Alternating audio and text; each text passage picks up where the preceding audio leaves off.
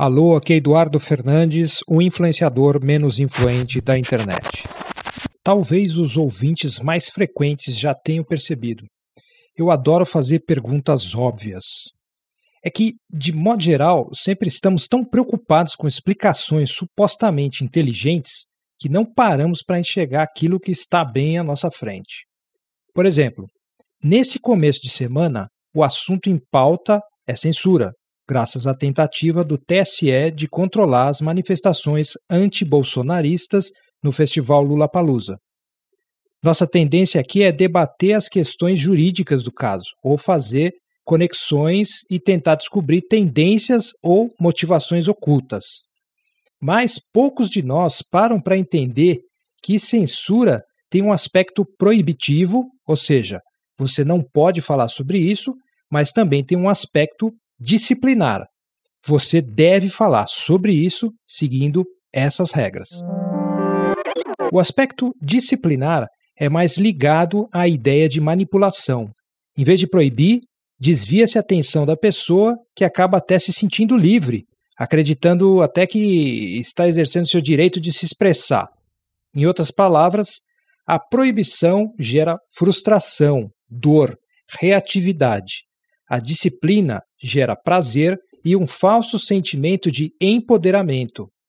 É como treinar cachorros. Em vez de espancá-los, parte dos treinadores oferecem guloseimas. É mais ou menos isso que vem acontecendo semana após semana nas redes sociais. Seguimos de factoides em factoides em várias camadas, é a mulher que trai o marido com um morador de rua, o ator que bate no comediante, um novo meme, um novo seriado, até a guerra entra na lógica do entretenimento de redes sociais. Dia após dia, ano após ano. Um factoide acontece, nossos influenciadores comentam, os especialistas explicam, os comediantes fazem piada e por aí vai.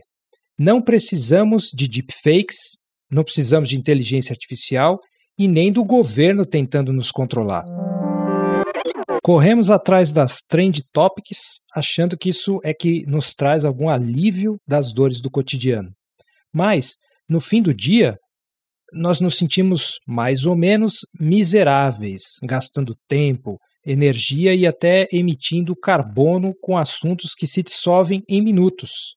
Enquanto isso, mantemos uma constante energia de insatisfação, de desconfiança, de sarcasmo e aceleração mental. Dia após dia, ano após ano, postando mensagens e vídeos em formatos pré-definidos por meio de plataformas proprietárias, esperando pela próxima tendência. Tanto que é difícil saber se atitudes como a do TSE são expressão de uma visão antiquada de controle social ou, pelo contrário, são mais um factoide, querendo desviar a nossa atenção que poderia ser dedicada a criar um antibolsonarismo mais efetivo. Nosso palavrão pode parecer revolucionário, melhor do que nada, na verdade, mas no fundo nos desvia de nos informarmos mais profundamente, de trabalhar pela nossa comunidade, nos mantém presos em plataformas tecnológicas e comportamentos compulsivos predatórios.